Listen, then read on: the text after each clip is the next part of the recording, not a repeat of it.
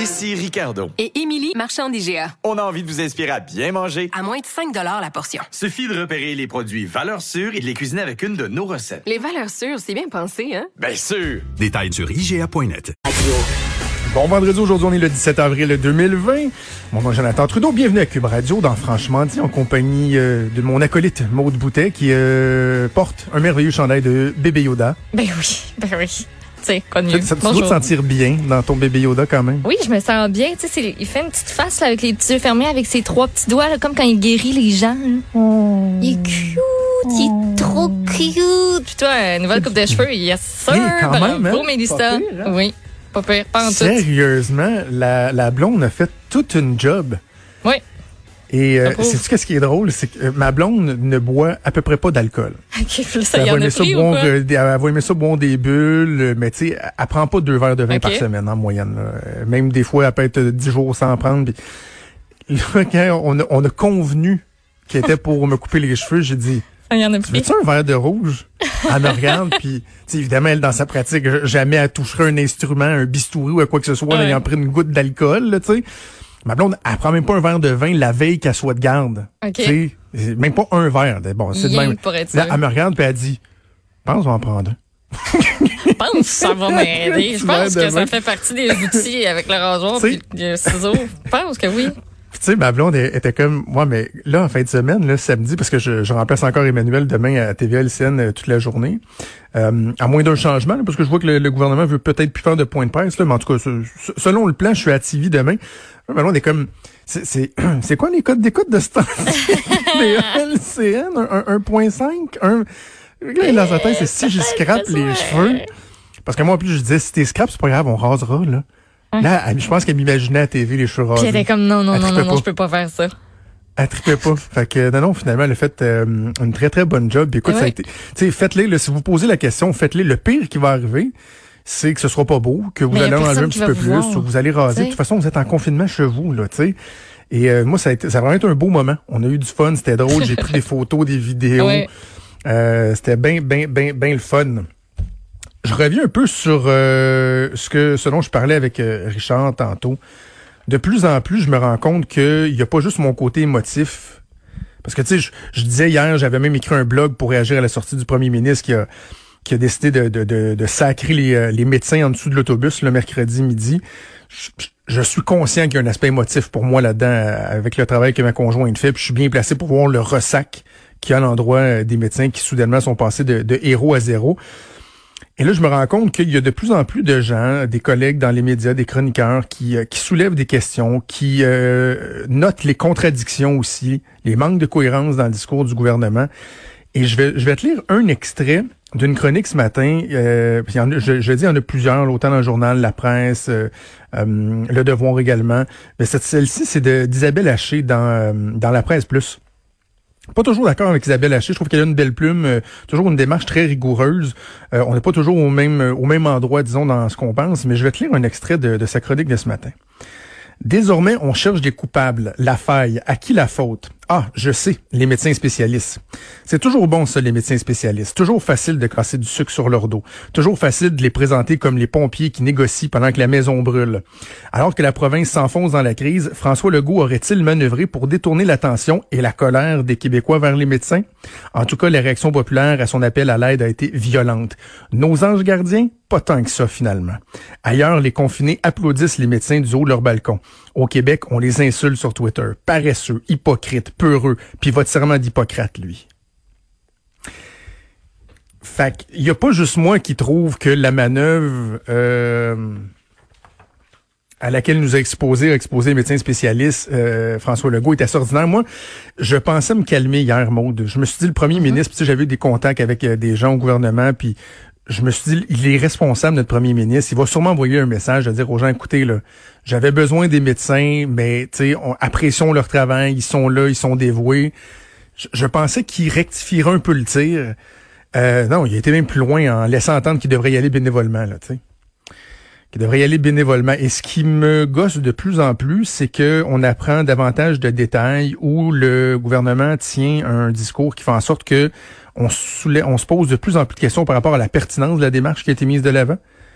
sais, à savoir, est-ce que c'est Mm-hmm. c'est vraiment les médecins qui devaient y aller? On était vraiment rendu là, alors que il y a des dizaines d'associations, des regroupements. Là, au total, on peut parler de milliers de milliers de candidats potentiels qui disent Hey, nous autres, on a levé la main, on nous a pas, on nous a pas écoutés. On va parler d'ailleurs à des gens tantôt dans le prochain bloc. Là. Et sur le fameux 40 000 personnes, là, on se frottait à Béden, on était donc bien fiers. 40 000 personnes qui avaient appliqué sur je contribue.ca. Et finalement, il y en a juste 3 000 qui sont retenus. Et là, euh, le premier ministre et le ministre de la Santé se sont posés des questions là-dessus hier. Et entre autres choses, Mme Mécan et euh, M. Legault nous disent, ben vous savez, là, c'est parce que c'est pas tout le monde qu'on pouvait prendre. Puis il y en a, par exemple, c'était pas la bonne région ou qui voulaient travailler de jour ou de soir. Vraiment, là, on est rendu dans une crise telle qu'on est prêt à demander à des médecins d'aller faire juste des jobs de bras dans, dans les CHSLD, les mettant plus à risque d'aller faire leur vrai travail dans les hôpitaux par la suite parce qu'ils peuvent euh, contracter le- la COVID. Mais on n'a pas jugé bon de se dire, hey, les hôtels sont vides. S'il y a quelqu'un qui est pas dans la bonne région, là, on va le considérer comme un travailleur essentiel. On s'entend dessus. On a une crise nationale, c'est le terme qui est employé. On va le prendre, on va le mettre dans un char, dans un autobus, puis on va y payer une Christie chambre d'hôtel. Puis il va venir faire la job. On l'a pas fait, ça. Il y en a juste 3000 sur 40 000 qui ont été retenus.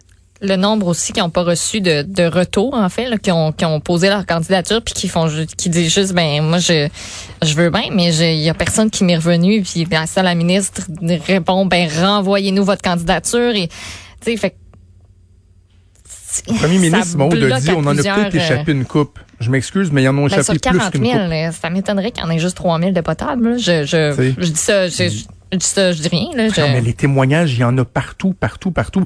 Des témoignages soit de particuliers, et ça, dans, dans, dans ce temps-là, les gens peuvent dire, ouais, mais c'est peut-être des cas de figure. Mais non, non, mais des témoignages d'associations, là. De finissants, de médecins résidents, euh, de, de, de, de, de technologues en santé anima- animale, etc. Il y en a plein qui disent, nous, on a levé la main, mais personne n'est venu nous voir. Et quand... je- je- OK, on invoque l'urgence nationale, et la ministre McCann, hier, nous dit, oui, les finissants dans les programmes en soins de santé, là, en physiothérapie, soins infirmiers, etc., etc., il y a un courriel qui part aujourd'hui. Pardon? Il y a 48 heures, on a, euh, on a scrappé la réputation des médecins en disant, gang de l'âge, vous venez pas nous aider alors que le Québec tombe et qu'on a besoin de vous et qu'on n'a pas d'autres options. Et on n'a pas, on, on a envoyé hier un courriel à des étudiants finissants qui peuvent pas aller à l'école en ce moment, qui sont là, qui ont l'énergie, qui re- ça représente pas euh, un, immense danger pour eux étant donné qu'ils sont, qu'ils sont jeunes. Et on nous dit, oui, on a envoyé un courriel juste hier parce que, tu sais, il y avait un stage à finir. Hey, vous venez de nous dire que c'est une urgence nationale. On s'en sac-tu du stage à finir?